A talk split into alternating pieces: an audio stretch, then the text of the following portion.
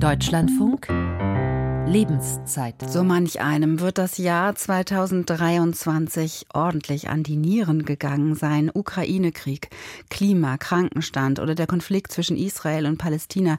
Es gab in den vergangenen Monaten etliche schlechte Nachrichten, die auf uns alle eingeprasselt sind. Klar, diese Krisen und auch die Kriege bleiben wohl auch 2024. Viele Menschen gehen deshalb verunsichert und angespannt ins neue Jahr. Und trotzdem gibt es vielleicht auch Grund zu Zuversicht und Selbstvertrauen in die Zukunft zu schauen. Manch einer wird vielleicht Vater oder Großmutter werden 2024. Es steht vielleicht eine Beförderung an. Sportlich startet das neue Jahr mit der Handball-EM der Männer und auch die Fußball-Europameisterschaft wird für manch einen die Stimmung heben. Wie geht es Ihnen? Was erwarten Sie vom neuen Jahr, sowohl politisch als auch wirtschaftlich und auch ganz persönlich? Teilen Sie Ihre Ansichten und Ihren Blick gern mit uns. In dieser Lebenszeit heute sorgenvoller Blick. Was erwarten Sie vom neuen Jahr? Unsere zentrale Frage. Ich bin Stefanie Gebert und ich freue mich auf Ihre Ideen, auf Ihre Meinung unter 00800 4464 4464. Dort erreichen Sie unser Telefonteam. Ich wiederhole das gern nochmal 00800 4464 4464 oder Sie schreiben eine Mail an lebenszeit.deutschlandfunk.de und wenn Sie mögen, dann schreiben Sie doch Ihre Telefonnummer dazu. Dann haben wir nämlich auch eine Nummer, wo wir Sie zurückrufen können und dann können wir mit Ihnen sprechen hier in der Sendung. Und wer ist uns? Das sage ich Ihnen gerne. Denn auch diesmal haben wir zwei Gäste eingeladen. Ich sage schönen guten Tag, Ursula Ott. Sie ist Chefredakteurin des evangelischen Magazins Chrismon und Essayistin. Herzlich willkommen hier bei uns im Studio hallo. Guten Morgen. Und mit in der Runde ist auch Dr. Isabella Helmreich. Sie arbeitet am Leibniz-Institut für Resilienzforschung in Mainz. Hallo und willkommen. Hallo, guten Morgen. Frau Helmreich, äh, Sie sind eher die Fraktion, das Glas ist halb leer oder eher die Fraktion, das Glas ist halb voll, wenn Sie jetzt ganz persönlich auf das neue Jahr, auf das Jahr 2024 schauen? Also ich bin eher die Fraktion des Glases halb voll, weil ich finde, es ist ganz wichtig, eher so einen positiven Blick zu haben auf die Zukunft. Ähm, dann macht es auch wesentlich mehr Spaß, in die Zukunft zu blicken. Und natürlich aber ganz wichtig, ähm, es schon auch realistisch zu sehen. Also jetzt nicht die rosa-rote Brille nur aufzusetzen, sondern natürlich auch gucken, wo sind schwierige Dinge und wo muss man natürlich auch was verändern. Mhm. Und was macht Sie optimistisch, wenn Sie sagen, Sie sind eher so halb voll vom, Glas, vom Blick aufs Glas? Also genau, Optimismus ist ja zum Teil auch ein bisschen genetisch veranlagt. Ein großer Teil ist aber auch trainierbar. Ich denke, da habe ich schon mal ganz gute genetische Voraussetzungen mhm. bekommen.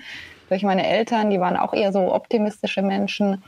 Und ähm, auf der anderen Seite freue ich mich ehrlich gesagt auch auf das neue Jahr, weil wieder einige Herausforderungen anstehen aber natürlich auch wieder viele schöne Dinge, auch trotz der schwierigen weltlichen Lage natürlich da sind. Ich habe eine kleine Tochter und mit Kindern, finde ich, hat man auch so viele Punkte, auf die man sich dann freuen kann, was so im neuen Jahr passiert. Mhm. Und Sie sagen selbst, Sie bleiben aber realistisch und äh, blenden dabei Kriege und zum Beispiel die Klimakrise auch nicht aus. Genau, das ist eben ganz wichtig, jetzt nicht nur, wie gesagt, diese rosa-rote Brille aufzuziehen, sondern natürlich auch zu gucken, was kann man selbst dabei also beitragen, dass die Welt auch ähm, ein klein wenig zu einem besseren Ort wird. Mhm. Und natürlich muss man auch den schwierigen Situationen, weil jeder Mensch hat natürlich Krisen in seinem Leben zu meistern und das neue Jahr wird sicher auch einige Krisen für mich bereithalten. Aber dass man da eben guckt, wie kann man gut damit umgehen und wie kann man sich vielleicht auch Hilfe holen, um solche Dinge zu bewältigen. Und über wie das funktionieren kann, werden wir sicherlich im Laufe der Sendung nochmal genauer sprechen. Frau Ott, auch an Sie die Frage, wie geht es Ihnen? Mit welchem Gefühl werden Sie in dieses neue Jahr starten? Ja, ich habe wie wahrscheinlich alle Deutschen Sorgen, Sorgen vor den Wahlen weltweit. Nicht nur in Ostdeutschland und in Europa wird gewählt, sondern auch in Russland, Indien, USA. Da sind die Prognosen nicht so prima. Mir machen auch die Kriege sehr, sehr Sorgen, weil ich glaube auch nicht, dass sie schnell zu Ende sein werden, wahrscheinlich. Aber äh, ich bin äh, auch als Chrismon-Chefredakteurin immer bemüht, wir nennen das konstruktiven Journalismus, auch die äh, positiven Dinge zu sehen. Ich sage Ihnen mal ein Beispiel. Ich habe jetzt gerade Ihre Nachrichten gehört. Da waren drei Katastrophenmeldungen. Ukraine, Hochwasser und Ärztestreik. Das ist alles richtig und der Deutschlandfunk muss genau darüber berichten. Ich höre denn auch jede Stunde diese Nachrichten und gleichzeitig sage ich, in allen drei Themen gibt's auch gute Nachrichten. Also wir hatten in Chrismon so viele Geschichten und Sie beim Deutschlandfunk auch, wie das mit den ukrainischen Geflüchteten hier im Kleinen wirklich wunderbar läuft, wie Nachbarschaft, Nachbarschaften zusammen zusammenhelfen, um ukrainische Geflüchtete zu integrieren. Das Hochwasser habe ich erst gestern Abend in der Tagesschau gesehen, wie viele Leute, die weit weg wohnen vom Hochwasser, jetzt helfen, diese Sandsäcke zu füllen. Es gibt ein ehrenamtliches Engagement in dieser Gesellschaft. Das ist wunderbar und das kann man gar nicht oft genug sagen. Und dass die Ärzte streiken, darüber kann man bestimmt streiten, ob das berechtigt ist. Tatsache ist, dass wir in Deutschland immer noch ein sehr, sehr gutes medizinisches System haben. Ich bin viel auch im, wie viel, wie meisten anderen auch im Ausland unterwegs. Sie sind hier, ich bin gesetzlich versichert, ganz normale Krankenkasse. Wir sind hier immer noch sehr, sehr gut versorgt. Also ich finde, ähnlich wie meine Kollegin, die Psychologin, dass das Glas auf jeden Fall halb voll ist und in all diesen Katastrophenmeldungen immer auch gute Nachrichten stecken. Mhm, das haben Sie jetzt sehr schnell adaptiert, ne? Diese drei Nachrichten gehört und sofort ist Ihnen auch was eingefallen. Ist das eine Übung, die man, ähm, die Sie im Kopf regelmäßig durchführen, sozusagen, wenn Sie die Nachrichten hören, dass Sie denken, ja, klingt nicht so fein, klingt eher katastrophal, aber ich ähm, weiß, dass es da auch was Gutes gibt in dieser Meldung? Ja, das kann man ein Stück weit trainieren. Also gut, dass ich schnell äh, rede und denke, das ist so, wo wir so wie äh, die Psychologin über ihre Gene spricht, habe ich, glaube ich, das Tempo gehen. Aber tatsächlich machen wir das eben auch als Redaktion, dass wir bei Themenangeboten, die überwiegend katastrophal sind, sagen, nee, das ist nämlich einfach die DNA von Chrismon. Wenn das nur schlechte Nachricht ist, dann machen wir das nicht. Ich sage Ihnen mal ein Beispiel. Wir hatten gerade von einer ukrainischen, sehr, sehr tapferen Kriegsreporterin das Themenangebot. Die, nicht nur die Menschen, auch die Wälder in der Ukraine sind demnächst alle kaputt, was fürs Klima auch ganz schlimm ist. Und dann haben wir überlegt, machen wir diese Geschichte?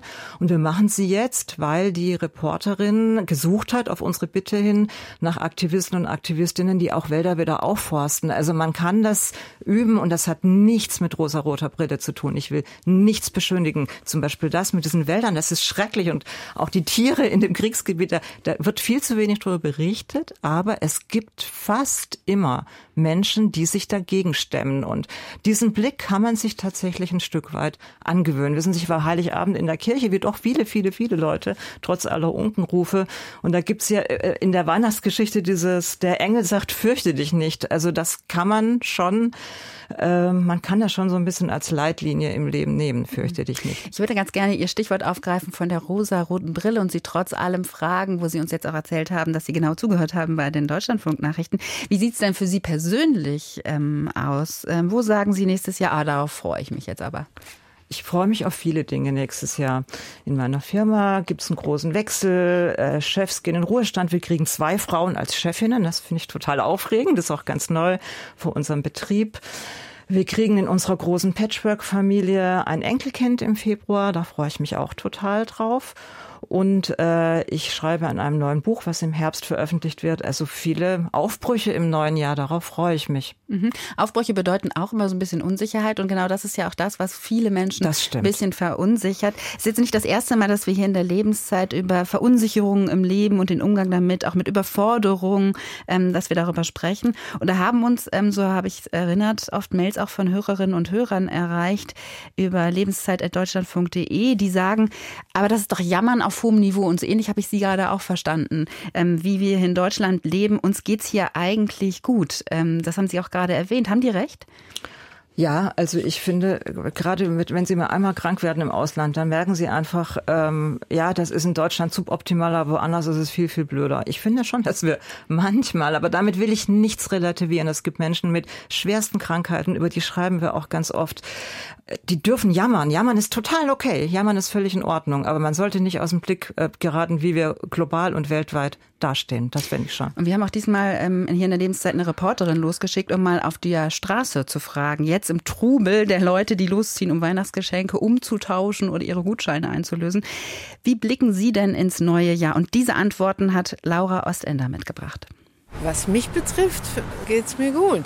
Aber eigentlich geht es eher bergab. Also kommt drauf an, ob es die Welt betrifft oder einen selbst. Da weiß man nicht, hat man mehr Angst vor rechten Idioten oder Klima. Wir sind beide Brüder und wir wollen beide im Sommer nach Island ziehen, weil wir haben da Wurzeln, unsere Mutter kommt daher und so ein bisschen zu viel von der Arbeit, zu viel vom Alltagstrott und deswegen wollen wir dann ab Sommer unsere Zelte aufreißen auf Island. Ist ein bisschen zwiegespalten, aber ich versuche einfach positiv zu gucken, als leuchtendes Beispiel.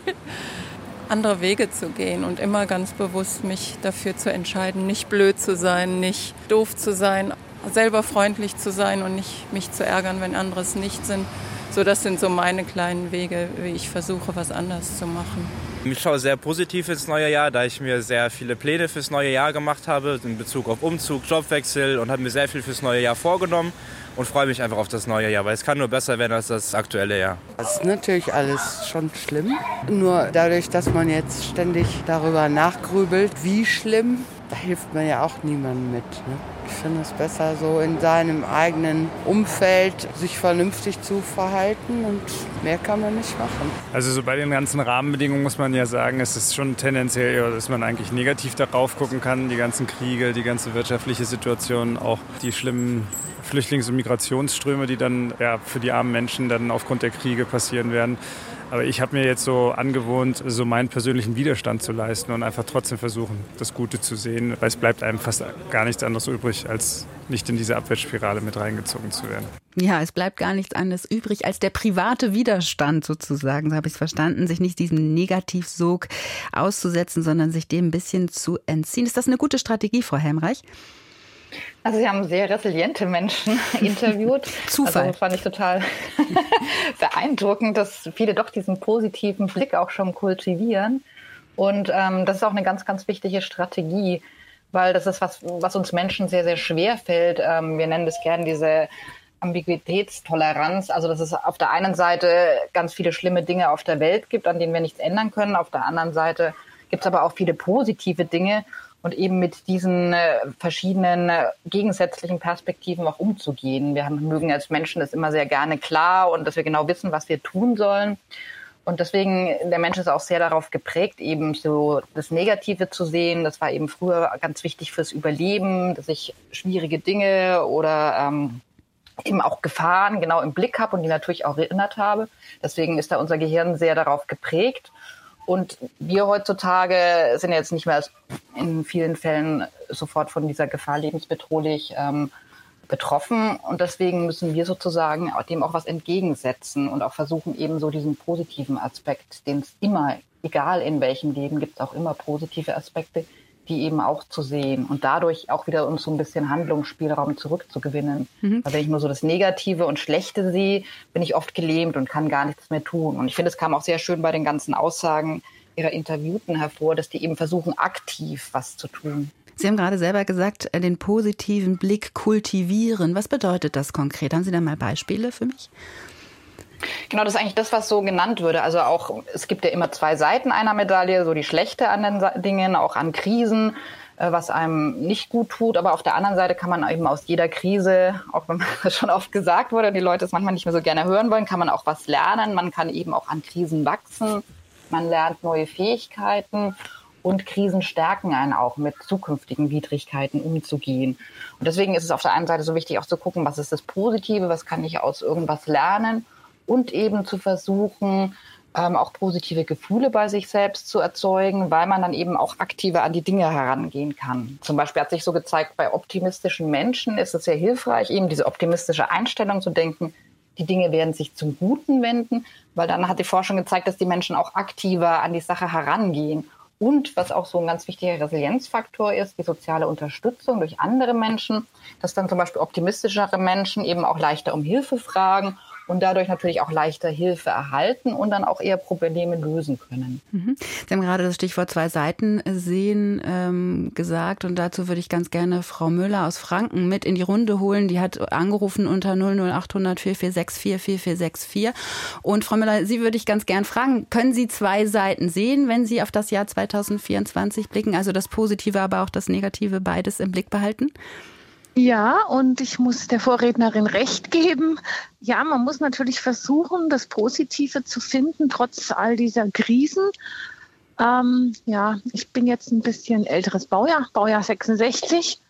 Ich finde, es hat sich eigentlich alles verbessert, immerzu in Deutschland. Also ich finde, wir sind schon ein Land der Chancen und auch jetzt mit Gendern und mit allen Sachen. Wir, bin, wir tun uns, wir tun uns nicht schwer, sondern wir tun uns leicht, kleine Gruppen auch in der Gesellschaft zu fördern. Und also ich finde dieses, obwohl ich sehr konservativ bin, eigentlich sehr positiv. Ähm, allerdings muss ich sagen, was mir ein Problem erscheint, ist dieses Sicherheitsgefühl. Wer hätte vor 20, 30 Jahren gedacht, dass Böller Schießen ein Problem ist oder so Stürme, dieses, dieses, was, was ich finde, wir müssten, um Leute, die jetzt hier sind oder um Krisen zu, zu entschärfen, müssten wir hier die Gesetze, die wir haben, besser anwenden. Und dann könnten wir auch als Gesellschaft, glaube ich, besser zusammenarbeiten. Das heißt, also ich bin im Ehrenamt und deswegen denke ich, äh, wir, wir, wir haben sehr viel Positives. Es gibt natürlich auch Krisen, aber wenn wir als Gesellschaft zusammenstehen und äh, die Sachen umsetzen, die positiven, aber auch die Regularien, ich glaube, dann können wir auch für die nächsten Jahre eine super gute Gesellschaft sein. Mhm. Also, aber ich muss auch sagen, ich war im Urlaub vor im November und habe die Sonne genossen. Also es gibt einmal die persönliche Resilienz und einmal zu sehen, wie war es denn vor Jahren und ähm, ja, wie viele Chancen haben wir eigentlich auch als Gesellschaft, das alles positiv zu gestalten? Mhm. Also ich muss der Frau Rednerin recht geben. Okay, das heißt, ich verstehe, dass Sie, ähm, Frau Müller, es gut schaffen, auch Ihre resiliente Seite sozusagen zu kultivieren, den positiven Blick zu bewahren und trotzdem machen Sie sich Sorgen und das mit den Sorgen um die Sicherheit, das ist äh, größer. Das heißt, die Stürme, ist da das, der Klimawandel was, was Sie äh, persönlich im Blick haben? Der Klimawandel, also ich wohne auf dem Dorf, da sind wir sehr biolastig und sehr, sehr klimaneutral. Also wir verwenden kaum Plastik, es wird alles am, am, am, am äh, Bio, äh, wird alles Bio gekauft und so. Also äh, es gibt, also natürlich ist es, es ist immer so ein Stadt-Land-Gefälle. Ne? Ich bin von der Stadt ins Land gezogen, da ist nochmal das Bewusstsein mit der Natur, auch die ganzen Bauern, die ja auch normalerweise jetzt gar keine, die nur noch Teilzeitbauern sind, also die sind, und so kleine äh, Bauernhöfe haben, die sind sehr, sehr ökologisch arbeiten die. Also mhm. das muss man wirklich sagen. Ähm, ich glaube, dass wir äh, zukünftig als Gesellschaft auch in der Presse mehr das Positive betonen müssen, aber in den Städten, deswegen bin ich auch aus der Stadt rausgezogen und ich würde nie wieder in eine deutsche, deutsche Großstadt wie Essen oder Köln ziehen, äh, in den Städten ist es gefährlicher geworden. Wenn wir das in den Griff kriegen, dass Menschen, egal welcher Couleur, ob die jetzt aus Deutschland sind oder keine Ahnung aus welchen Ländern, wenn wir wieder eine Rechtssicherheit bekommen, dann ist meine größte Sorge, dass die Rechtsradikalen, dass die AfD äh, hier Land gewinnt. Okay, Frau Müller, dann kann man dann kann man das auch noch in eine positive Richtung lenken. Ja, vielen Dank, dass Sie Ihre Ideen und äh, Ihr Leben uns ein bisschen ausgebreitet haben hier. Ich wünsche Ihnen alles Gute fürs äh, kommende Jahr und danke, dass Sie sich ähm, bei uns gemeldet haben. Ähm, äh, Frau Ott, wir haben gerade gehört, das Sicherheitsgefühl ähm, ist etwas, was die Leute bewegt. Gerade mit dem Böllern, äh, das Stichwort viel, aber auch die Stürme, der Klimawandel. Das ist was, womit Sie sich auch in der Chrismon viel beschäftigen und versuchen, habe ich gerade richtig rausgehört, oder dann immer noch den Dreh zu finden, dass es aber konstruktive Ideen gibt, was zu verändern. Genau, da hat die Hörerin ja gerade schon ein bisschen Medienkritik äh, geübt, dass es zu viele negative Meldungen gibt. Ich würde mal die Nachrichtenkollegen und Kolleginnen in Schutz nehmen. Die haben ja auch eine Chronistenpflicht und man muss die äh, schlimmen Dinge vermelden. Aber ich nehme wahr, dass Chrismon bei weitem nicht die einzige Zeitschrift ist, die sich diesem Konstruktiven öffnet. Also es gibt inzwischen hier um die Ecke in Bonn ein Institut für konstruktiven Journalismus und immer mehr, zum Beispiel auch Sender wie RTL, von denen man das jetzt nicht sofort äh, erwarten würde Freude öffnet sich diesen, diesem konstruktiven Ansatz. Ich wollte aber noch was zu der Hörerin sagen, weil sie sagt, ja, das, da habe ich es auf dem Land gut und in der Stadt ist alles ganz schlimm. Das möchte ich mal vehement widersprechen. Also ich wohne mitten in Köln und auch ich fühle mich sicher. Sie hat ja auch gesagt, Sicherheitsgefühl. Ich glaube, Sicherheit ist nichts Statisches, sondern ist hat tatsächlich mit Gefühlen zu tun. Und ich zum Beispiel habe überhaupt keine Angst vor zu viel Einwanderung oder so. Ich fühle mich in einer Großstadt wie Köln absolut sicher und glaube einfach, dass wir, dass unsere Gesellschaft sehr im Wandel begriffen ist. Das hat die Hörerin auch gesagt. Und ich glaube, darauf müssen wir uns einstellen. Also wenn wir denken, alles geht so weiter wie bisher, dann haben wir vielleicht Angst, zu Recht, weil so wird es nicht bleiben. Aber so war es eigentlich immer. Also ich habe mal gelesen, dass dieser, dieser Seefahrer, dieser Magellan, nach dem, glaube ich, auch eine Seefahrtsstraße benannt ist, der hat schon vor 500 Jahren gesagt, es geht nicht darum zu hoffen, dass die See ruhig bleibt, sondern man muss sich auf Stürme und hohe Wellen einstellen. Und ich mhm. glaube, das gilt für uns alle.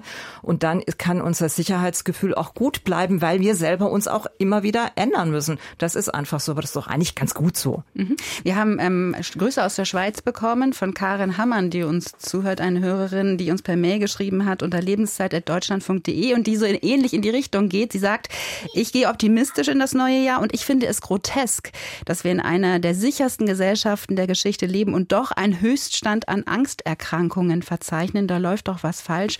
Uns ist die Resilienz abhanden gekommen.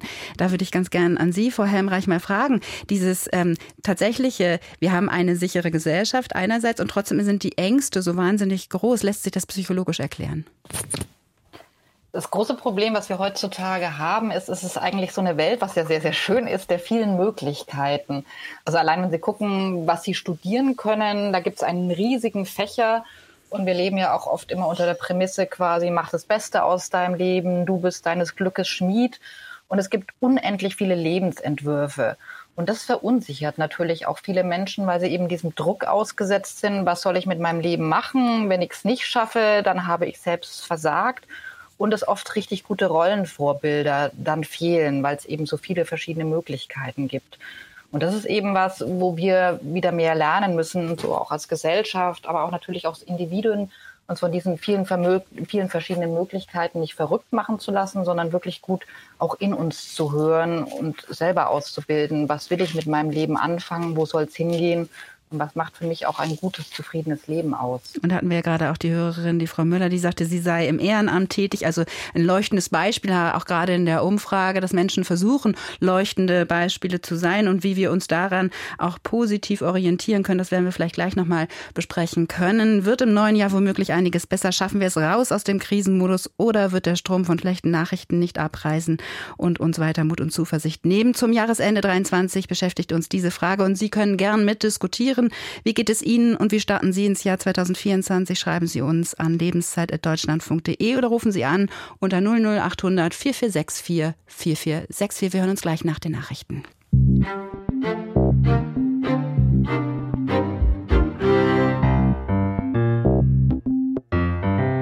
Herzlich willkommen zurück in der Lebenszeit. Heute mit dem Blick voraus in die nahe Zukunft. Nach einem Jahr 2023 mit Kriegen, wackeligen Staatsfinanzen, Migration und Inflation. Was erwarten Sie vom neuen Jahr? Das wollen wir heute wissen. Mit dabei ist die Resilienzforscherin Isabella Helmreich und ist auch die Autorin und Chefredakteurin der Chrismon Ursula Ott und uns erreicht über die 00800 4464 4464 hat Herbert Herle. Er ist aus Wiesbaden, 99 Jahre Jahre alt, unser Hörer. Und er schreibt, er schaue pessimistisch in das neue Jahr, zum Beispiel wegen Umweltverschmutzung und der Atomgeschichten in Anführungszeichen. Und er schreibt, er war Kriegsteilnehmer, Weltkriegsteilnehmer. Und er habe gedacht, der Mensch ziehe aus diesen Ereignissen Konsequenzen, habe er aber nicht. Das ist vielleicht, Frau Ott, Sie nicken mit dem Kopf, ähm, ganz schön schwierig für Menschen auch, die schon massive Krisen und Kriege erlebt haben, jetzt zu erleben, in was wir Zeiten wir gerade uns bewegen? Oder wie haben Sie so für, was haben Sie so für Rückmeldungen auch von Ihrer Leserschaft? Das kann ich echt gut verstehen, wenn man zwei Weltkriege erlebt hat und denkt, Mensch, hat die Menschheit nichts verstanden. Und doch sind gerade die äh, hochaltrigen Menschen, also wir hatten unter Corona mal einen Titel über Hundertjährige, der war ganz eindrücklich, weil wir haben Hundertjährige und Zehnjährige sich treffen lassen, mhm. virtuell unter Corona. Und es war doch auch sehr, also äh, sehr, sehr tröstlich, wie, jetzt sage ich auch mal das Wort, resilient viele Hundertjährige sind, hat, glaube ich, auch ein bisschen was mit den Genen zu tun. Also ich glaube, wenn man einmal 90 geworden ist, dann hat man gute Chancen, 100 zu werden, weil bestimmte Krankheiten dann nicht mehr auftreten.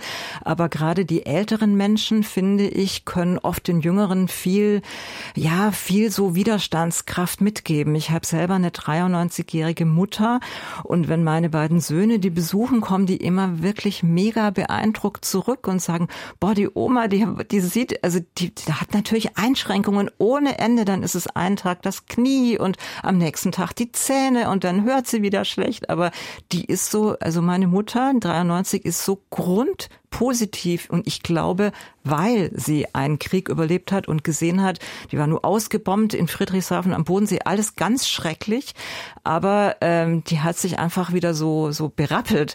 Das ist eine richtige Trümmerfrau, wie es es so viele in Deutschland noch gibt und ich glaube, dass wir von dieser Generation sehr sehr viel auch lernen können. Frau Hemreich, wir haben gerade vor den Nachrichten schon mal darüber gesprochen, dass es leuchtende Beispiele gibt. Wie sehr hilft es uns, wenn wir im Umfeld Menschen haben, die durchaus positiv sind und schon mal gescheitert sind oder Krisen erlebt haben und daraus auch gewachsen sind, sozusagen. Also es ist sehr, sehr hilfreich, also so, wir nennen das so Resilienzvorbilder auch zu haben und zu gucken, ähm, was machen die, was können wir von denen lernen. Auf der anderen Seite müssen wir natürlich auch immer so ein bisschen aufpassen, weil auch diese Menschen, also viele Menschen zum Beispiel, die psychische Erkrankungen haben, fragen mich immer, ja, kann ich denn überhaupt resilient sein? Ich habe jetzt eine psychische Erkrankung.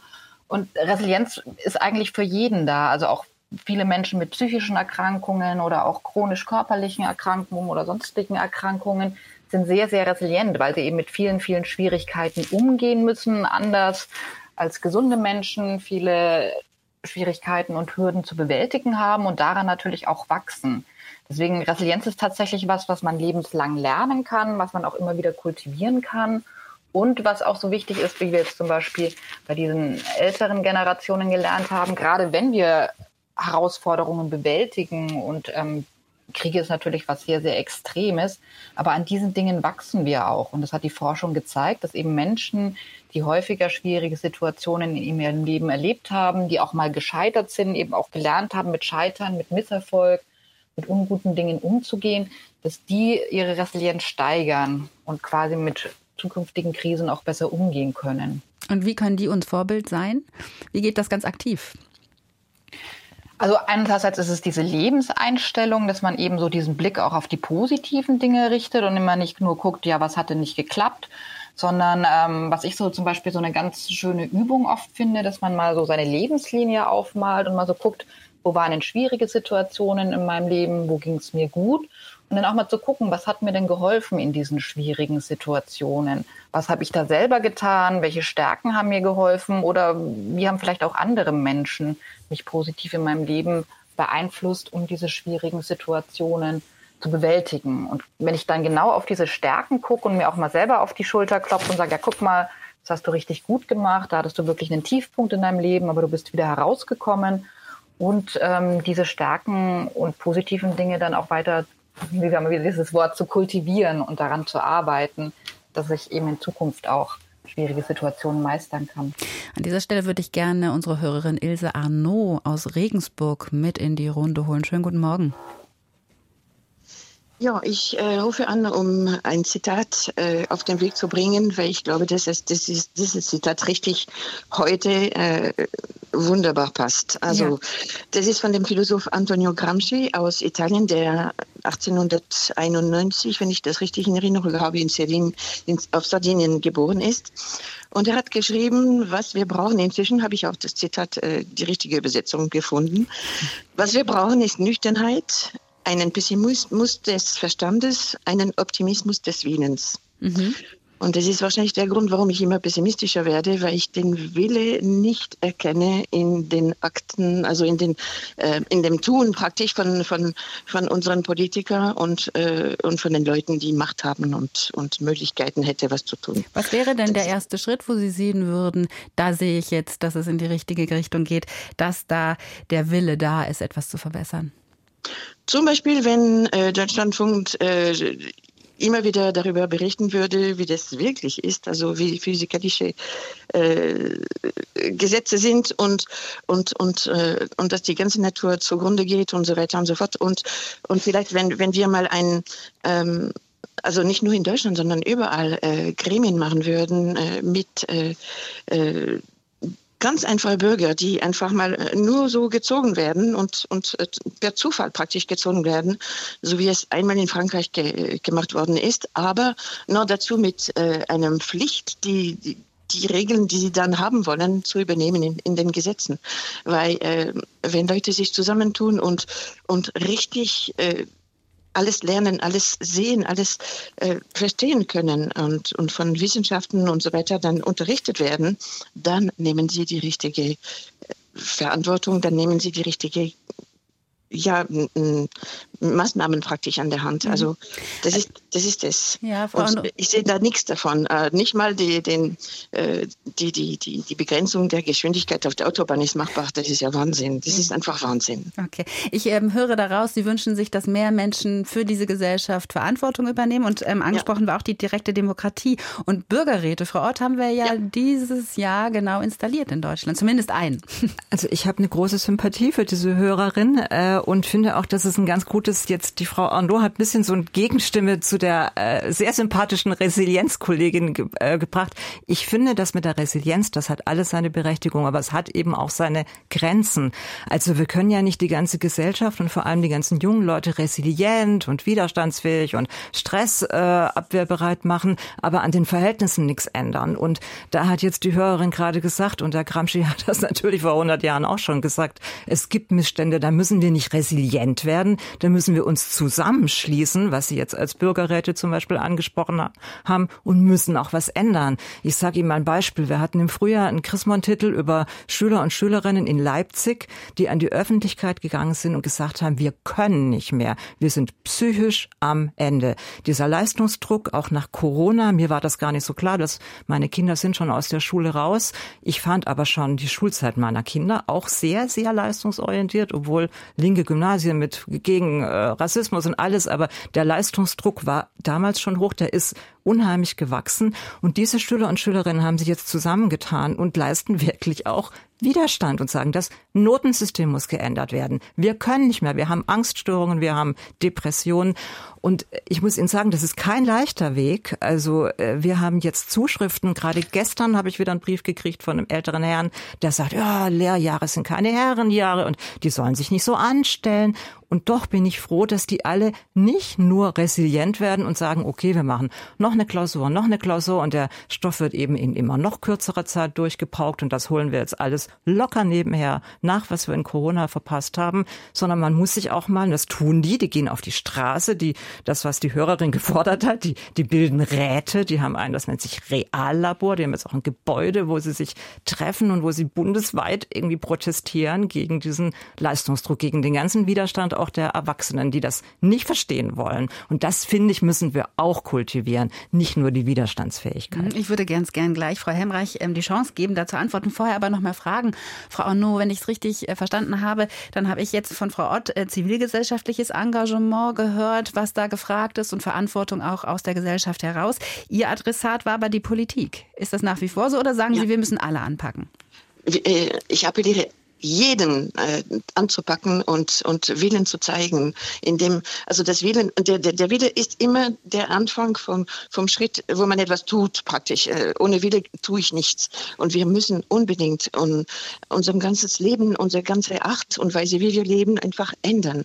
Wir haben keine Chance. Ich höre zum Beispiel, äh, und, und da appelliere ich an der Politik und an die Medien, ich höre zum Beispiel nirgendwo an, äh, in den normalen Medien, also ich meine damit die, die, die äh, Deutschlandfunk, Bayern und so weiter, also diese, diese, diese, diese die, die man normalerweise hört, sozusagen, ähm, höre ich nichts von, von, äh, von äh, zum Beispiel, dass, dass wir uns begrenzen müssen, dass wir aufhören müssen, äh, immer, man redet immer nur von äh, Energieersatz, dass man die, die erneuerbaren Energien nimmt, um irgendwie zu probieren, so viel wieder Energie zu haben, was wir vorher mit Atomkraft und alles Mögliche haben.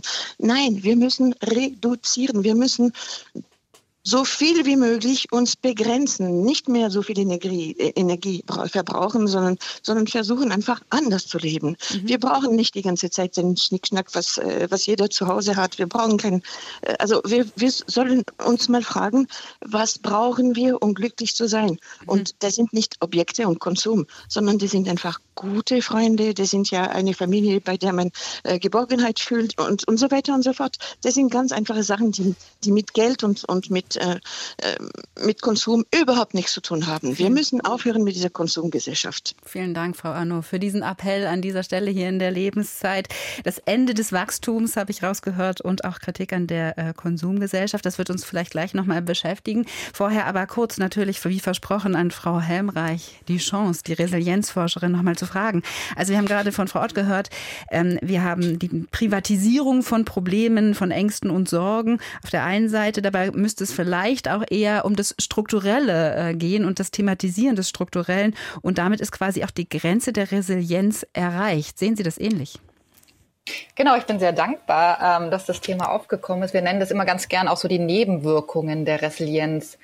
Weil auf der einen Seite bedeutet natürlich schon Resilienz, dass ich versuche, ähm, meine Stärken hervorzuheben, meine Potenziale auch zu entfalten. Aber natürlich kann es nicht sein, dass halt alles nur auf das Individuum abgeladen wird. Das ist ja auch oft so, wenn in Firmen dann Resilienztrainings angeboten werden, dass dann quasi erwartet wird, ja, die Arbeitnehmer machen sich jetzt noch stärker, um besser mit dem Druck und dem Stress umzugehen. Aber das bedeutet eigentlich Resilienz gar nicht, sondern es bedeutet natürlich schon, wie gesagt, Potenziale zu nutzen, aber auf der anderen Seite natürlich auch Grenzen zu erkennen, auch eigene Grenzen. Wo kann ich nicht mehr? Wo muss ich auch mal Nein sagen? Das ist ja auch so was ganz, ganz Schwieriges, was wir oft lernen müssen, auch Nein zu sagen und nicht alle Möglichkeiten, die uns geboten werden, zu nutzen.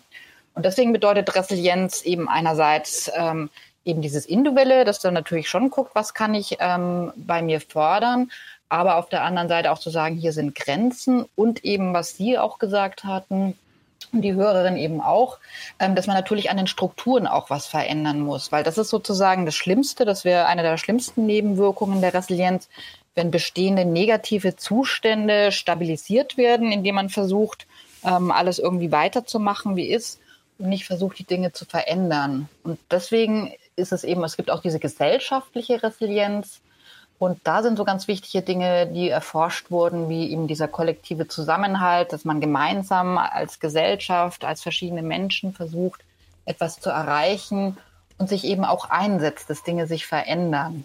Und damit wären wir quasi wieder bei den Bürgerräten. Sascha Rosinski hat uns erreicht unter 00800 4464 4464. Er ist offensichtlich unterwegs am Niederrhein. Wie schön. Schönen guten Tag. Guten Tag, ich grüße Sie. Wie ist Ihre Sicht auf das Jahr 2024? Die ist ähm, durchaus positiv, weil ich prinzipiell ein positiv denkender Mensch bin. Aber im Ganzen kann ich also Ihrem überstrapazierten Begriff der Resilienz und auch äh, diesem grundsätzlichen Positivismus eigentlich nicht so viel abgewinnen, ehrlich gesagt. Was fehlt Ihnen dann? Was gerade schon ein wenig anklang, dass man also wirklich strukturelle Verbesserungen vornimmt und weniger hausgemachte Probleme erzeugt. Also es äh, ist ja nun wirklich kein Geheimnis, dass wir so schlecht regiert werden wie noch nie zuvor. Und äh, die Politik äh, müsste sich da eigentlich mal aufmachen, verschiedene Dinge erstmal bei der Wurzel zu packen und nicht da an den Symptomen rumzukurieren. Ja. Was, was schwebt Ihnen denn da so als Thema, sagen wir mal vor? Was ist für Sie das Dringlichste, was 2024 angepackt werden müsste? Das ist eine derart breite Front, die da anzugreifen Sagen Sie mir wäre. eins, damit ich irgendwas habe zum Festhalten. Nehmen, die ja. Bildung beispielsweise nehmen, die ja auch äh, wieder mal ein, ein katastrophales Ergebnis mehr oder minder gebracht hat nach der PISA-Studie. Sie können unsere Energieversorgung im Land nehmen. Sie können unsere Gesundheit nehmen, unser Gesundheitssystem. Sie können das Rentensystem nehmen, was auch dringendst überarbeitet werden müsste. Viele, viele Dinge, wo es wirklich lichterloh brennt. Mhm. Und Sie sehen als Adressaten da die Politik. Ähm, wir hatten ja gerade schon das Thema Zivilgesellschaft und zivilgesellschaftliches Engagement. Inwieweit sehen Sie auch die Gesellschaft in der Verantwortung, da was zu verändern? Wenn ich da noch mal kurz auf die Resilienz zurückkommen darf, Bitte. was ja dann meines Wissens bedeutet, äh, die eine gewisse Widerstandskraft zu haben, äh, physisch, psychisch. Und das ist ja dann erstmal eine, eine Defensivhaltung. Da sind wir dann immer noch in der Abwehr und noch nicht im, im Machen, im Tun, im, im Neudenken, im Neustrukturieren. Und in die Richtung sollte es für mich eigentlich gehen, mhm. insbesondere bei der Politik, dass man da Dinge an, packt und auch grundsätzlich anders aufstellt und strukturiert, wie, wie beispielsweise die Bildung. Dass also diese Ergebnisse, die es seit den letzten zwei, zweieinhalb Jahrzehnten durchgehend schlecht gibt, wirklich auch mal anpackt. Das ist ja in anderen Bereichen auch der Fall. Die, die Armut im Land hat ja ein Ausmaß erreicht, die kaum noch zu beschreiben ist. Und das ist natürlich für ein Land wie Deutschland wirklich eigentlich eine Schande. Mhm. Finanzkrise 2008, äh, Flüchtlingskrise 2015, Bildungskrise, so nennen es jetzt viele 2020 2023. Kann man eigentlich, ähm, Frau Helmreich, in äh, Sachen Resilienz aus der Geschichte lernen? Und haben Sie mal Beispiele, wo wir merken, wir haben aus der Geschichte tatsächlich etwas gelernt als Gesellschaft? Also Ganz viel. Also wenn man so in die Geschichte guckt, äh, hatten wir ja in unserer ähm, Entwicklung ganz viele verschiedene Krisen und wir haben auch viele Kriege. Also ganz schöne Beispiele sind ja immer so der Erste Weltkrieg und der Zweite Weltkrieg, wo man gesehen hat, wie wichtig es ist, dass dann die Gesellschaft zusammenhält. Also wir hatten vorhin auch so, ähm, wie Sie von Ihrer Großmutter berichtet hatten, so den Begriff der Trümmerfrauen, dass ja wirklich dann die Menschen an der Basis, die zusammengehalten haben, und die gemeinsam was bewegt haben.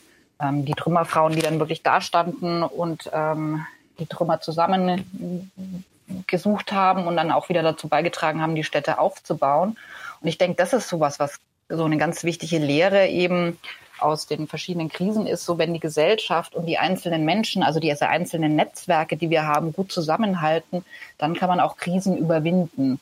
Und das ist ja gerade so unser großes gesellschaftliches Problem, was wir haben, dass wir sehr in diese Individualisierung gehen, dass jeder für sich so ein bisschen so ein Einzelkämpfer ist und dass wir wieder mehr dahin zurückkehren müssen, dass wir als Gemeinschaft funktionieren, dass wir uns auch als Gemeinschaft erleben und dass wir miteinander agieren und eben auch miteinander in Austausch wiederkommen. Und das ist ja auch was, was wir so gemerkt haben in der Corona-Pandemie, dass es uns sehr, sehr schwer fällt, andere Meinungen auch gelten zu lassen, in einen guten Austausch miteinander zu gehen, unterschiedliche Standpunkte auch zu diskutieren und nicht sofort den Diskurs abzubrechen. Und das, denke ich, ist auch was, was wir wirklich wieder lernen müssen, was wir auch extrem in der Schule wieder installieren sollten, dass wir gemeinsam an Dingen arbeiten, dass wir auch verschiedene Meinungen ähm, ausdiskutieren können und zu gemeinsamen Entscheidungen kommen können. Vor Ort sehen Sie das ähnlich, wie Herr Rosinski gerade gesagt hat, wir müssen es anpacken, aber dann ist ja die Frage, wie. Und ähm, die, das Auseinandersetzen darüber muss wieder gelernt werden, dass wir schaffen, dann auch eine gemeinsame Richtung zu finden. Ich sehe es anders als Herr Rosinski. Ich finde, von den Stichworten, die er gesagt hat, ich sage mal zwei, äh, Energiepolitik und Bildungspolitik, finde ich, das sieht so schlimm nicht aus. Energiepolitik, ich meine, wir haben jetzt schon 50 Prozent der Energie aus Erneuerbaren und jeder und jede von uns kann kann was dazu beitragen. Sie können morgen zu Naturstrom wechseln. Sie können sich ein Balkonkraftwerk an die, an den Balkon schrauben. Sie können ihr Auto verkaufen und Carsharing machen, was ich mache. Da hat sich was getan. Und in diesem Winter gab es keine Katastrophen und Panikmeldungen, dass wir nicht mehr heizen können. Also das sehe ich nicht so düster. Und die Bildungspolitik, da muss ich ganz ehrlich sagen, auch wenn ich diese Leipziger SchülerInnen, habe ich schon erzählt, verstehe, der Druck ist groß, aber dass die bei PISA jetzt nicht so gut abgeschnitten haben, das ist irgendwie doof im internationalen Vergleich. Aber wenn Sie mal sehen, was Schulen leisten in all diesen Gebieten, über die wir jetzt gesprochen haben. Ich sage Ihnen ein Beispiel. Ich durfte eine, ein Podium moderieren im Herbst von äh, unserer kleinen Familienstiftung Ott Göbel Jugendstiftung, wo wir Kinder- und Jugendprojekte unterstützen. Da war eine Lehrerin, eine Schulleiterin, die hat erzählt, wie an ihrer Grundschule sozialer Brennpunkt, über 50 Nationen sind da äh, die Kinder aus den Flüchtlingsheimen rings, ringsum, die machen einmal im Jahr so ein Ding, das nennt sich gemeinsam essend bereisen wir die Welt oder so ähnlich. Jedenfalls da kommen kommen die Frauen aus den Flüchtlingsunterkünften. Da kam eine mit ihrem einzigen Kochtopf, den sie überhaupt hat, und hat gekocht für alle. Und das klang so, also die Leute im Raum, die dazugehört haben, die waren so berührt, weil ich glaube, an diesem Tag, wo die alle zusammen kochen und wo die Menschen aus den Flüchtlingsheimen nicht, einen Tag mal nicht Defizit, wir haben kein Zuhause, wir haben keine Aufenthaltsberechtigung, wir haben keine Chancen, sondern eine Stärke hatten, sie konnten was kochen, was die anderen vorher noch nie gegessen hatten. Das machen die Schulen alles auch noch. Und ich finde, finde, das ist doof mit PISA, aber das setze ich jetzt mal auf die künstliche Intelligenz. Also ich habe versucht, diesen PISA-Test zu machen. Jedes zweite hätte ich auch nicht rausgekriegt mit diesem, mit den Klammern und dem X mal Y, obwohl ich echt ein gutes Abi geschrieben habe vor vielen Jahren. Da würde ich mal hoffen, dass was wir da an Mathe nicht an die Kinder rankriegen, das wird uns schon irgendwie die KI abnehmen. Aber wenn die in der Schule lernen, dass Kinder aus aller Welt was mitbringen, was uns bereichert, dann ist mir das tausendmal wichtiger als der Rang, wo wir irgendwie von Platz drei auf Platz Platz sieben abrutschen im PISA-Ranking. Herr Rosinski, Sie haben ja jetzt große Themen auch aufgemacht und es ist sicherlich nicht so, dass wir das jetzt in aller Gänze hier diskutieren können, aber fällt Ihnen neben all dem Negativen, was Sie äh, sehen auch und kritisch sehen, dass Politik da eingreifen muss, fallen Ihnen da auch ähnliche Beispiele auch in Ihrem vielleicht in Ihrem näheren Umfeld ein, wo es auch mal positiv läuft und wo persönliches zivilgesellschaftliches Engagement was vorwärts bringt? Das betrifft eigentlich eher den, das persönliche Umfeld vielleicht in Bezug auf gesundheitliche Dinge, mhm. dass man da etwas weiterkommt und aufgrund der immer noch im Ganzen recht ordentlichen medizinischen Versorgung in Deutschland, da sich positive Aspekte äh, ergeben, die einen positiv in die Zukunft blicken lassen. Aber was äh, die politischen Dinge angeht oder die strukturellen Probleme im Land, die wirklich äh, ganz signifikant sind und äh, wirklich ja nicht mehr unter den Tisch gekehrt werden können in, in in allermeisten Bereichen, weil sie wirklich so eklatant sind, wo sich wirklich, wenn wir jetzt mal dieses Bildungsbeispiel nehmen, wirklich seit Jahrzehnten eigentlich nichts getan hat. Es, es wird da nicht mehr in die Schulen investiert. Da werden dringend benötigte Reform nicht durchgeführt. Das geht also von den Schulen weiter über die Universitäten. Und das sind einfach Dinge, die, die schmerzen, dass Probleme nicht äh, erst zehn Wochen oder zehn Monate, sondern mehrere Jahrzehnte bestehen mhm. in der gleichen Art und Weise. Und das ist etwas, was also in einer heutigen modernen Gesellschaft nicht der Fall sein sollte, meines Erachtens. Mhm. Wenn Sie da so berichten aus Schule und Universität, äh, können Sie das in Ihrem eigenen Umfeld dann auch sehen? Kinder, Großenkelkinder, keine Ahnung? Nein, ich bin kinderlos. Ähm, ich habe zwar im, Studium feststellen können, ähm, welche, welche Mängel es gibt im Bildungssystem. Das sind dann aber sicherlich nur so Dinge im, ja, im eigenen Umfeld, dass man sagt, ah, hier wäre es jetzt schön, wenn wir jetzt einen Beamer hätten und so lässt man dann mal ein Tablet rumgehen. Das sind dann so kleine Dinge, aber es, es stimmt ja im Großen einfach nicht. Also das, das ist ja das Problem was besteht. Man, man darf ja da nicht äh, von sich selbst nur ausgehen, was gerade den wohlhabenden Leuten im Land natürlich äh, schwierig ist, weil sie einfach den, den Kontakt in gewisser Weise meines Erachtens verloren haben zu der normalen Bevölkerung, die also schon größte Probleme hat, das Leben zu bestreiten, weil einfach die Inflation in den letzten Monaten, Jahren derart hoch war, dass es schon schwerfällt, einfach ein, ein normales Leben zu bestreiten für seine Kinder und sich. Schwarzmalerei und Skepsis oder Zuversicht und Optimismus. Mit welchen Gefühlen starten Sie ins neue Jahr 2024? Das ist die Frage hier in der Lebenszeit heute. Ich sage Danke an Herrn Rosinski unterwegs am Niederrhein. Gute Fahrt weiterhin Ihnen. Und wenn Sie möchten, dann können Sie sich gerne noch beteiligen für die kommende halbe Stunde hier bei uns 00800 4464 4464. Das ist unsere kostenlose Nummer. Oder Sie schreiben uns unter lebenszeit.deutschlandfunk.de eine Mail. Und wenn Sie mitsprechen wollen, hier mit in der Runde wie der Herr Rosinski, Kaczynski gerade, dann hinterlassen Sie uns doch gerne auch Ihre Telefonnummer. Dann rufen wir Sie zurück und dann können Sie gleich mit uns sprechen. Hier kurz nach elf geht's weiter. Deutschlandfunk Lebenszeit. Und wir starten in diese halbe Stunde mit einem Zitat von Martin Luther. Wenn ich wüsste, dass morgen die Welt unterginge, würde ich heute noch ein Apfelbäumchen pflanzen. Stammt von Jürgen Schmidt, an diesem Morgen jedenfalls. Ähm, der hat uns geschrieben aus Darmstadt unter lebenszeit.deutschlandfunk.de, um sich zu beteiligen an dieser Sendung, in der wir diskutieren, wie halten Sie es mit dem Blick ins neue Jahr? Sind Sie eher optimistisch und zuversichtlich oder überwiegt bei Ihnen die Skepsis? Und mit dabei ist die Journalistin Ursula Ott vom Magazin Chrismon und die Forscherin und Psychotherapeutin Isabella Helmreich vom Leibniz-Institut für Resilienzforschung. Und auch im Moment sind die Telefone noch geschaltet 00800 4464 4464. Das ist unsere kostenlose Nummer, unter der Sie uns erreichen und mit uns diskutieren können. Und Frau von Ihnen wüsste ich ganz gerne, ich habe gesagt, vom Magazin Chrismann, evangelisch ist dieses äh, Magazin. Kann Spiritualität und Glaube uns helfen, durch Krisen zu kommen? Hat es Ihnen persönlich vielleicht sogar schon mal geholfen? Ja, das glaube ich schon, dass es eine Ressource ist, wie man neudeutsch sagt. Natürlich ist es keine Garantie. Also es gibt äh, Studien darüber, dass Menschen, die religiös sind, streng religiös sind, sich aber eher einen strafenden Gott vorstellen, dass die es eher schwerer haben in schweren Krisen, wie zum Beispiel einer schweren Krebserkrankung. Die denken dann womöglich, das ist jetzt die Strafe Gottes für meinen unsittlichen Lebenswandel. Da hilft es nicht. Aber grundsätzlich, was wir Gottvertrauen nennen, hilft natürlich schon. Und Sie wissen, äh, weil Sie im Deutschlandfunk auch viel darüber berichtet haben, dass es insgesamt um die Mitgliedschaft der evangelischen und katholischen Kirchen gerade nicht so gut steht. Es treten viele Menschen aus und leider haben auch viele Menschen weiterhin vor, auszutreten. Aber die, die beste Nachricht dieser neuen Studien, die es da gibt, und das nehmen wir auch sehr, sehr wahr im Umfeld und das nehme ich persönlich auch in meinem Umfeld wahr, wer Mitglied einer christlichen Kirche ist oder wer zu zumindest damit sympathisiert und noch, äh, was wir religiös musikalisch nennen, vielleicht nicht mehr Mitglied ist, aber noch Chrismo liest oder so, also auf jeden Fall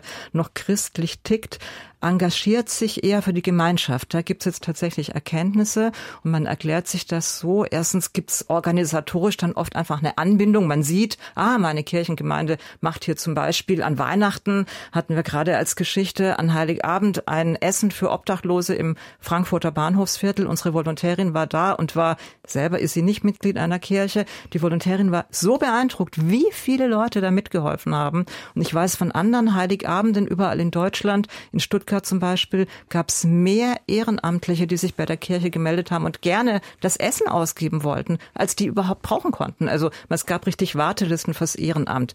Deswegen, was ich wirklich guten Gewissens sagen kann, ohne dass natürlich das eine, nämlich der Glaube, eine Garantie für das andere ist, besser durchs Leben zu kommen.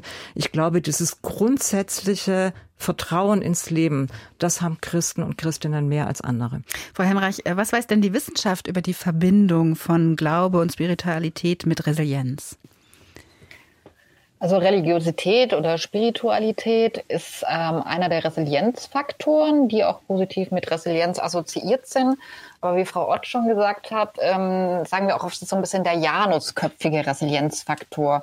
Weil das kann auf der einen Seite eben sehr hilfreich sein, wenn man einen Glauben hat, wenn man an eine höhere Macht, was auch immer es jetzt ist, ob es jetzt Gott ist oder irgendwas anderes oder Allah, ähm, wenn man an sowas glaubt, es gibt einem natürlich Halt, es gibt einem auch so ein gewisses Wertesystem, nach dem ich mich richten kann und so ein bisschen mehr Sicherheit im Leben.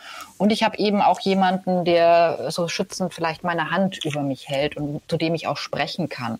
Und auf der anderen Seite eben also soziale Unterstützung ist so ein ganz wichtiger Resilienzfaktor. Das ist auch, was Frau Ott meinte, dass man eben in so eine Gemeinschaft eingebunden ist, dass es da Menschen gibt, die ähnliche Interessen wie ich habe, die mich eben dazu motivieren, Dinge auch zu tun und wo ich auch angebunden bin. Das ist eben sehr hilfreich auch für die Psyche. Auf der anderen Seite ist es eben auch so, dieses Negative, ähm, dass wenn ich eben diesen strafenden Anteil habe, dass es dann natürlich schwierig für mich ist, wenn ich mich sehr eingeengt fühle in dieser Religionsgemeinschaft, der ich zugehörig bin, oder was eben, wenn Dinge passieren, ähm, zum Beispiel sowas ganz Schlimmes wie mein Kind verstirbt und ich dann quasi den Glauben verliere. Also wenn ich jetzt an Gott glauben würde, dass ich dann zum Beispiel Gott das jetzt nicht verzeihen kann, dass mein Kind gestorben ist, dann bricht natürlich sehr, sehr viel für mich weg. Und das ist dann natürlich sehr negativ für meine psychische Gesundheit. Deswegen auf der einen Seite kann es sehr positiv und sehr hilfreich sein, sich dieses Eingebundensein in der Welt zu haben durch meinen Glauben. Auf der anderen Seite, wie gesagt, wenn ich eher strafende Anteile habe oder ich den Glauben dann verliere, kann das eben auch sehr negativ für mich sein. Deswegen so ein bisschen dieses Janusköpfige. Mhm. Bernd König hat uns erreicht aus Schleswig-Holstein. Schönen guten Tag. Ja, schönen guten Tag. Was sind Danke, Ihre dass Gedanken? Ich eingeladen wurde. Sehr gerne. Was sind denn Ihre Gedanken, wenn Sie auf das Jahr 2024 schauen? Ja, also äh, wenn ich rückblickend auf 23 und dann auf 24 gucke, ähm, es wird immer von vielen Menschen, die äh, äh, sind unzufrieden und, und äh, äh, schimpfen über die Politik, Steuern werden erhöht, dies wird gemacht, dies wird gemacht, äh, zu viele Flüchtlinge und so weiter. Ich finde, dass, dass viele Menschen das Wesentliche eigentlich vergessen, äh, äh, ein, ein wenig Demut und, und äh, mit dem zufrieden zu sein, mit dem, was man hat. Man, wenn man ein Dach über dem Kopf hat, äh, äh man kann sein Essen und Trinken bezahlen, man hat Arbeit und äh, ähm, das, das sind die wesentlichen Dinge. Und wenn man das alles hat, ähm, dann, äh, man redet davon, ja, jetzt mit der, mit der äh, äh Strom, dass es 120 Euro für eine vierköpfige Familie im Jahr mehr kostet. Das sind 10 Euro im Monat. Also ich weiß wirklich nicht, das ist äh, Meckern und so auf sehr, sehr hohem Niveau. So mhm. sehe ich. Wobei das. es ja definitiv auch Familien in Deutschland gibt, für die 10 Euro im Monat viel sein mögen. Aber wenn Sie gerade sagen, wesentliche Dinge sind Ihnen so wichtig, auf das zu schauen. Das hatten wir ganz am Anfang der Sendung ja schon, was ich habe und nicht, was noch ja. da sein sollte. Woher haben Sie diese Art, ins Leben zu blicken? Was glauben Sie? Ja, ich habe äh, sehr, sehr viele Schicksalsschläge äh, äh, hinter mir gehabt. Ähm, äh, und bin auch äh, länger mal äh, in der Psychiatrie gewesen, aber ich habe mich eben ich habe die Hilfen angenommen und habe eben das, was man mir da vermitteln wollte, eben auch versucht umzusetzen und bin damit sehr, sehr gut gefahren. Und äh, daran sehe ich doch schon, dass der Sozialstaat, es wird, man, man ist nicht allein. Man, man bekommt Hilfe, wenn man, wenn man äh, Hilfe haben möchte und die eben auch annimmt die Hilfe. Mhm. Gerade war die Rede von davon, sozial eingebunden zu sein, dass das was ist, was einen resilient macht, was einen stärkt. Inwieweit nehmen Sie das wahr, den Zusammenhalt in der Gesellschaft und das soziale Miteinander, das Solidarische? Ja, das kommt immer drauf an. Das äh, geht durch, durch Gesellschaftsschichten durch. Also ähm, äh, ich habe zum Beispiel einen sehr, sehr, sehr guten Freundeskreis. Und äh, ähm, die, ähm, die, die denken alle ähnlich wie ich. Die sind zufrieden mit dem, was sie haben. Und wir helfen uns gegenseitig. Wenn der eine mal weniger hat, äh, äh, dann gibt der andere was ab, ohne, ohne da über, überhaupt irgendwie nachzudenken, bekomme ich das irgendwann mal wieder oder nicht. Das ist völlig egal. Äh, man, gemeinsam ist man stark. Und so ist das eben äh, äh, auch mit der ganzen Bevölkerung. Man sieht es ja jetzt bei der Flutkatastrophe wieder, wie viele Ehrenamtliche da sind, helfen, ohne darüber nachzudenken, bekomme ich da was dafür? Nein, nur einfach, um zu helfen. Die wollen einfach helfen. Und, und äh, das ist etwas ganz, ganz Wertvolles, finde ich. Mhm. Was haben Sie denn persönlich so auf dem Zettel für 2024, was Sie positiv und vielleicht sogar erfreut auf das Jahr 2024 blicken lässt? Ja, also ich habe mir vorgenommen, regelmäßig äh, äh, äh, äh zu spenden und zwar äh, äh, ähm, an, ich bin Berufskraftfahrer und ich, ich verdiene nicht schlecht, ich bin zufrieden mit dem, was ich habe. Und äh, eben äh, für Organisationen wie das Rote Kreuz oder, oder eben solche Hilfsorganisationen und so weiter, da werde ich auf jeden Fall äh, nächstes Jahr regelmäßig spenden. Das, das werde ich per Dauerauftrag machen. Das habe ich mir vorgenommen. Das ist ein schöner Vorsatz. Ich danke Ihnen für Ihren Anruf hier in der Lebenszeit. Vielen Dank dafür. Und ähm, ich würde ganz gerne Frau Hemreich noch mal fragen. Es geht ja darum, wie wir gerade auch gehört haben, dass es äh, Menschen gibt, die eher das ähm, Glas ist halb leer sehen. Wie nehmen wir denn alle mit, ähm, wenn wir versuchen wollen, ähm, positiv in das Jahr 2024 zu blicken? Wir hatten es auch gerade schon von den Leuchttürmen beziehungsweise leuchtenden Vorbildern, die Trümmerfrauen waren schon die Rede. Also sollten wir uns an die eigene Nase fassen und das Vorbild sein, an dem man sich orientieren kann? Oder wie schaffen wir es, mehr Menschen mitzunehmen? Also da gibt es ganz viele unterschiedliche Ansätze. Also auf der einen Seite ist halt wichtig zu gucken, was läuft gut bei mir, was sind meine Stärken, ähm, was ist gut in meinem Leben. Also manche Leute führen ja dann auch so ein Dankbarkeitstagebuch, wo sie wirklich jeden Tag drei Dinge aufschreiben, für die sie dankbar sind.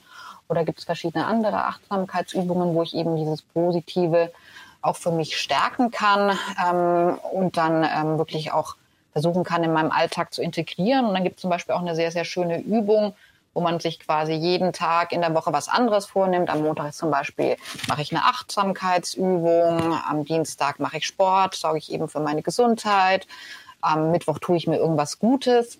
Und das Schönste ist, an einem Tag, zum Beispiel am Freitag, tue ich immer irgendjemand anderes was Gutes. Mhm. Und das ist, denke ich, das, was wir in unserem Leben so ein bisschen integrieren sollten. Also jetzt nicht nur auf uns und unsere Bedürfnisse zu gucken, sondern eben auch das Mitgefühl und die Empathie für andere Menschen zu stärken, indem ich eben an einem Tag oder muss nicht unbedingt ein Tag sein, aber es ist hilfreich, wenn es natürlich eine Routine ist, eben auch was Schönes für andere Menschen tue, denen zum Beispiel einfach einen Brief schreibe, dass ich mich über was gefreut habe oder mich bei ihnen bedanke oder eben sowas wie ein ehrenamtliches Engagement und dass wir da eben wieder so eine Ausgewogenheit in unser Leben bringen. Mhm. Gerade haben wir ja vom Hörer gehört, dass es immer noch so viele Menschen gibt, die sich so beschweren. Ähnliche Mails erreichen uns ziemlich viel.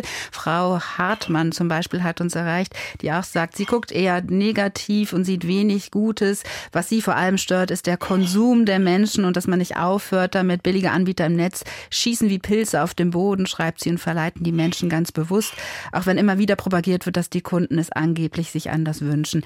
Das ist der das eine. Ich, was ich mich ein bisschen frage, ist, ähm, wenn wir so diese, auf diese Negativschlaufe, so nenne ich mal, ist mal, oder die Negativspirale schauen, ist das was typisch Deutsches vor Ort? Ja, ich glaube, das Gemecker ist schon sehr deutsch, oder? Also das sagen fast alle Urlauber und Urlauberinnen, die aus anderen Ländern zurückkommen, dass schon in der S-Bahn vom Bahnhof oder leider oft zu oft vom Flughafen, ich finde, wie einer der Hörer zu Recht gesagt hat, es wird immer noch zu viel geflogen. Also jedenfalls fast alle, die von Reisen zurückkommen, sagen, boah, jetzt geht das hier schon wieder los mit dem Gemecker. Da ähm, sollte man aber auch nicht pauschalisieren. Ich meine, jetzt einerseits äh, hat auch eine Anruferin gesagt, es gibt diese Zuwanderungsströme. Ich finde das Wort Ströme nicht so schön. Äh, viele, viele Menschen aus anderen Ländern kommen zu uns. Dann lass uns doch bitte mal ein bisschen anders werden. Also wenn wir Deutschen, wir Bio-Deutschen immer am Moppern und am Meckern sind, dann lass uns doch froh sein, dass wir jetzt bunter werden und diverser werden. Und vielleicht bringt ja die eine oder der andere aus anderen Ländern irgendwie eine andere DNA, eine anderen, wie sagt man neudeutsch, Mindset mit. ja, und dann wollte ich noch was sagen zu gerade eben zu der Zuschrei zu der Hörerin, die sagt, äh, ja, wir alle kaufen noch billiger im Internet mhm. und das finde ich vor Weihnachten tatsächlich. Ich finde das auch schrecklich, diese Black Friday und Black Weeks und diese vielen äh, Lastwagen, die uns die Straßen verstopft haben vor Weihnachten. Ich wollte sagen, dass wir das auch gerade überlegen, ob wir die Leute mal fragen. Wir haben gerade so eine Aktion bei Chrismon, die heißt, wie viel ist genug? Und wir wollen von den Leuten wissen, was brauchst du eigentlich eigentlich wirklich? Eine Hörerin sagte vorher, ich glaube, es war die Französin, äh, wir haben so viel Schnickschnack, das geht mir selber leider auch so. Jeder von uns hat unheimlich viel Zeug rumstehen und kauft trotzdem immer noch mehr. Und ich glaube, das klingt jetzt ein bisschen wie das Wort zum Sonntag, das ich gar nicht halten möchte, aber ich glaube, sich zu besinnen, wie viele materiellen Dinge brauche ich eigentlich noch, muss ich noch anhäufen, um damit es mir besser geht und gibt es vielleicht andere Dinge, die viel wichtiger sind, die mich aber auch im Kleinen zufrieden machen. Das, glaube ich, wäre schon auch was, was was man im neuen Jahr so ein bisschen kultivieren könnte. Mhm, also ein bisschen Begrenzung und schauen nicht nur das Wachstum, sondern dass wir mal gucken, was brauchen wir denn eigentlich genau. wirklich fürs Leben. Das hatten wir auch gerade gehört, sich auf das Wesentliche konzentrieren. Frau Helmreich, auch nochmal Sie kurz an die Frage, ähm, wo Sie sich ja äh, forschend damit beschäftigen. Ist das was ähm, sehr Deutsches, sich mit ähm, dem Negativen auseinanderzusetzen und auf das Negative eher zu gucken, sich vielleicht sogar zu suhlen in bestimmten Vorstellungen? Also die Deutschen haben halt immer das Problem, dass wir uns gerne vergleichen mit allen möglichen. Zum Beispiel, wir hatten ja das Thema PISA-Studie. Wo stehen wir da? Wie schneiden wir da ab? Und wenn wir uns natürlich immer nach oben vergleichen, was läuft bei den anderen besser? Was haben die mehr? Was können die besser? Ähm, dann macht es natürlich auch schlechte Laune und wir fühlen uns schlecht. Deswegen ist auch so eine ganz wichtige Resilienzstrategie, nicht zu viel vergleichen, sondern eher so gucken, wie geht's mir, ähm, was kann ich an mir verändern, wo kann ich positive Dinge erzeugen? Und quasi darüber dann auch die Welt so ein bisschen besser zu machen, nicht mehr so viel zu konsumieren, vielleicht auch zu gucken, wo kann ich nachhaltiger leben, wo kann ich ähm, anderen Menschen eben was Gutes tun. Und eben, wenn man über diesen eigenen Bereich dann auf andere abfähr abfärben, sozusagen ein Vorbild ist, ähm, dann wird sich auch so langsam wieder die Gesellschaft in die Richtung verändern mhm. und das Gemeckere vielleicht auch weniger werden. Mhm. Rolf Meier hat uns erreicht aus Norddeutschland. Schönen guten Tag, Herr Meier. Ja, schönen guten Tag. Wie geht es Ihnen? Sind Sie eher derjenige, der sagt, ähm, dass äh, 2024 möchte ich gar nicht wissen, wie es wird? Oder doch, wir packen es an und ähm, es geht ins Positive. Wie sind Sie drauf? Ja, also ich bin so drauf, dass ich, ich wohne hier in Bremen und man dachte immer hier, ja, das ist ja eine gemäßigte Gegend und hier wird es schon alles nicht so schlimm und naja, wir, es geht ja vielen gut, viele haben ja Eigenheim und ähm, freuen sich, dass das neue Jahr jetzt kommt. Und man denkt, man lässt die Krisen so hinter sich, wenn man sie dann mal durchstanden hat. Aber was mir fehlt, ist die Unterscheidung zwischen Krise und Katastrophe. Mhm. Also im Moment äh, sehen wir ja, dass ähm, allein schon die Oberflächentemperatur des Meerwassers weiter ansteigt. Und hier gerade in Niedersachsen, Lilienthal, ist hier ein kleiner Vorort. Ich bin an einem kleinen Fluss aufgewachsen, der jetzt durch die Tagesthemen geistert und hier den kleinen Vorort Lilienthal unter Wasser setzt. Und das Ahrtal zum Beispiel haben wir komplett vergessen. Da haben wir den Wiederaufbau, der wird länger dauern, als die Wahrscheinlichkeit ist, dass wieder so eine Katastrophe eintritt. Die kann aber natürlich auch in jedem anderen Tal auftreten, auch hier im Flachland. Und da finde ich, da müssen wir einfach ehrlicher werden und uns überlegen, es wird ja nach der Krise nicht besser. Und deswegen bezeichne ich es auch als Katastrophe, weil eine Katastrophe ist ein fortschreitender Zustand, bei dem kein Ende in Sicht ist, so ohne weiteres. Und das ist ja auch nicht wahrscheinlich, dass da ein Ende ist. Wir müssen einfach sehen, dass wir vielleicht mal überlegen, wie wir davon wegkommen, dass es uns als, Einzel als Einzelnen gut geht, dass wir vielleicht schaffen, was Gutes für uns zu tun und dass wir dann zufrieden sind, dass wir vielleicht auch gerne Essen ausgeben, ein paar Sandsäcke befüllen und dann einfach nur schauen, naja, jetzt habe ich was Gutes getan, mein Haus steht noch und für 2024 wird deswegen für mich besser. Das ist ja auch eine gewisse Selbstbetäubung, die man dann an den Tag legen kann. Und vielleicht auch eine Sicherheit, und, die man braucht, oder? Ja, das ist so ein Strohhalm. Ne? Man sagt, jetzt habe ich was getan und das nächste Tal wird nicht das Wörpetal und auch nicht das Ahrtal, sondern vielleicht irgendein anderes Tal und mein Fluss ist so klein, mir wird da schon nichts passieren. Ich denke, wenn wir ehrlich werden, müssen wir uns überlegen, wie wir in einer Welt klarkommen wollen, die mit steigenden Katastrophen einhergeht, die sie exponentiell wachsen, weil die Schäden wachsen, die Häufigkeit wächst, die lokale Häufigkeit wächst und auch die ähm, Wahrscheinlichkeit wächst, dass es wieder eintritt. Das heißt, ähm, alle Parameter sagen uns, naja, die Wahrscheinlichkeit wächst halt und der Schaden auch. Äh, wir können uns aber keine Reparaturwirtschaft parallel daneben stellen, die das repariert, was keine Wertschöpfung darstellt, sondern nur einfach den Urzustand wiederherstellen soll. Das heißt, wir müssen uns wirklich überlegen, wie wir damit klarkommen, dass wir in einer Wirtschaft sind, die vielleicht jetzt gerade eine sanfte Landung hinlegt, weil wir haben noch nicht mal genug Leute für, die Wirtschaft, die wir jetzt betreiben. Und dass wir wirklich überlegen müssen, wie können wir respektvoll als Gesellschaft miteinander umgehen und wie können wir das auch im Außen wiederfinden, also in der Kommunikation über die Medien, über die Politik. Und wie können wir wirklich den Menschen nicht mehr so den Raum geben, die uns von Wundertechnologien erzählen und von, ich weiß nicht, was für äh, schlimmen Bestrafungen, die für irgendwelche quertreibenden und protestierenden Menschen auf, auf den Plan gerufen werden. Mhm. Wie können wir da wirklich respektvoll werden? Okay. Das ist mein Thema für nächstes ja. Jahr. Respekt ist das Thema für 2024, ähm, habe ich gehört. Und ich habe auch gehört, dass Sie sich wünschen, dass wir uns auf Krisen, dass wir uns ehrlich machen und auf Krisen auch vorbereitet äh, werden. Frau Ott, das, da, da, sind wir quasi wieder bei der Resilienz, also dass wir uns quasi mitdenkend ähm, dahin in die Zukunft begeben und sagen, okay, was können wir tun, wenn das wieder auftaucht? Haben wir das aus Corona nicht eigentlich gelernt? Na, ich, da bin ich jetzt mal ausnahmsweise nicht so optimistisch. Ich finde nicht, dass wir aus Corona wahnsinnig viel gelernt haben. Also erstens dachten wir mitten in Corona, ich kann mich erinnern, als die Flughäfen still lagen, dachten wir alle, ui, die Leute lernen jetzt, dass man auch in Deutschland Urlaub machen kann und das ist alles nicht mehr größer höher weitergehen muss. So, jetzt sind die Flugzahlen am Frankfurter Flughafen höher denn je. Und mir geht's ganz genau mit dem Hörer, der gerade angerufen hat. Ich habe kein Verständnis für Menschen, die jetzt ihre Häuser wieder aufbauen, aber auch wieder an der A aufbauen, viel zu nahe dran und trotzdem dreimal im Jahr in Urlaub fliegen. Es tut mir leid. Also ein bisschen nachdenken könnten wir jetzt schon alle. Sowas kommt von sowas, diese Katastrophe mit der Überflutung. Und die Überflutungen kommen in immer kürzeren Abständen, kommen ja von unserem Verhalten. Und natürlich müssen wir weniger fliegen und weniger Auto Auto fahren. Es kann, ich habe am Anfang den Magellan-Spruch gesagt, wir müssen uns auf Stürme einstellen und wir alle müssen unser Verhalten schon auch ändern. Mhm. Frau Helmreich, es bedeutet aber schon, dass wir, wenn wir uns resilient verhalten, dann auch begrenzen zum Beispiel und akzeptieren, dass es Grenzen gibt. Oh, bei Ihnen ist ordentlich was los im Hintergrund. da räumt jemand die Flaschen aus. Ähm, genau. Ja, also das heißt, wir müssen uns auch begrenzen. Das heißt auch, es, es geht um den Lerneffekt und wie wir uns vorbereiten sozusagen auf mögliche Katastrophen und Krisen.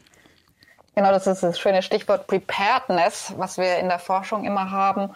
Und das sehe ich wiederum ein bisschen anders, weil ich denke, wir haben schon aus Corona einiges gelernt. Und ich finde, viele Menschen haben doch eine andere Einstellung. Aber was wir nicht ähm, quasi vergessen dürfen, um Verhalten zu verändern, das ist immer ein sehr langwieriger Prozess. Außer es passiert jetzt wirklich was extrem Einschneidendes, ähm, brauchen Menschen einfach sehr, sehr lange, um ihr Verhalten zu verändern und fallen auch immer wieder in alte Verhaltensmuster zurück. Aber ich sehe uns da eigentlich schon auf einem sehr, sehr guten Weg, dass bei den Menschen es wirklich angekommen ist, dass man mehr auf die Umwelt achten muss, dass man sich auch ein bisschen einschränken muss. Und natürlich gibt es immer wieder dann Menschen, denen das total egal ist und die da nicht an einem Strang ziehen. Aber ich denke, bei vielen Menschen ist es im, ähm, schon wirklich präsent in ihrem Leben und die haben auch oft ein schlechtes Gewissen, wenn sie dann in Urlaub fliegen und ich denke, da müssen wir uns auch einfach ein bisschen mehr Zeit geben. Plus, dass von dem schlechten verändern. Gewissen der Planet nicht so richtig viel hat. Ne? Vom schlechten Gewissen wird er nicht gesund, der Planet. Wir müssten schon auch uns ändern, so schwer das ist. Aber vom schlechten Gewissen profitiert ja erfahrungsgemäß so irgendwie gar niemand.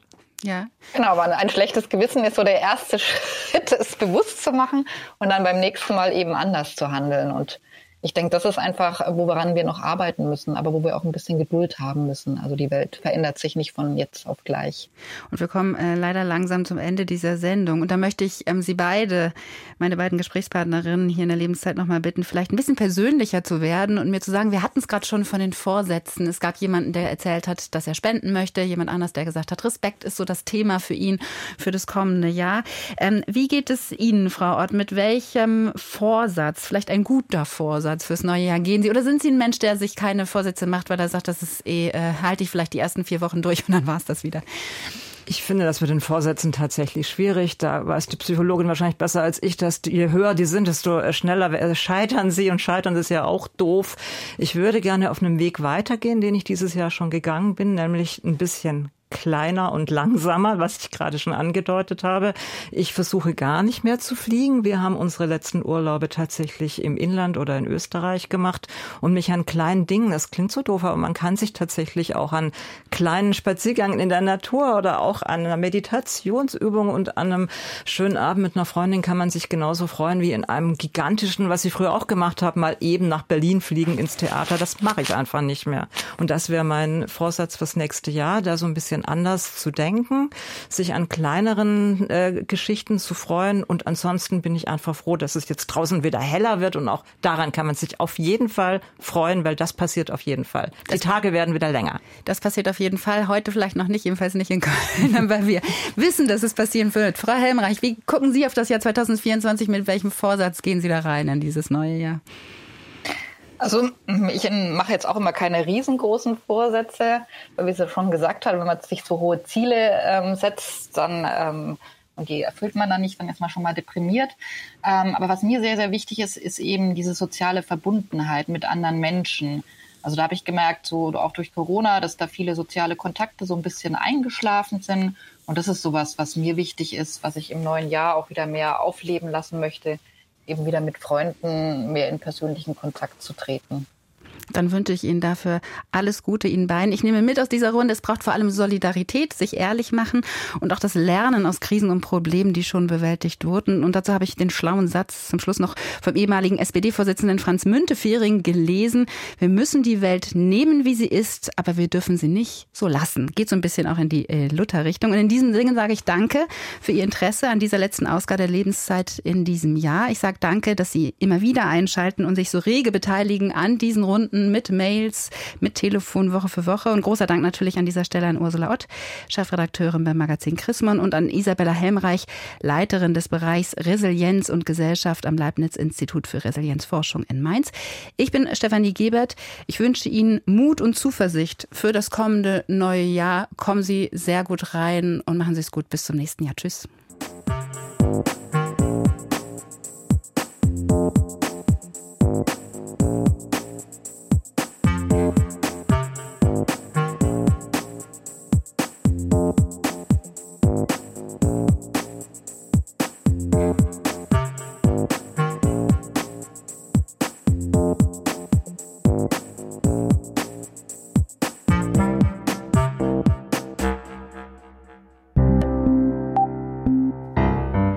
Deutschlandfunk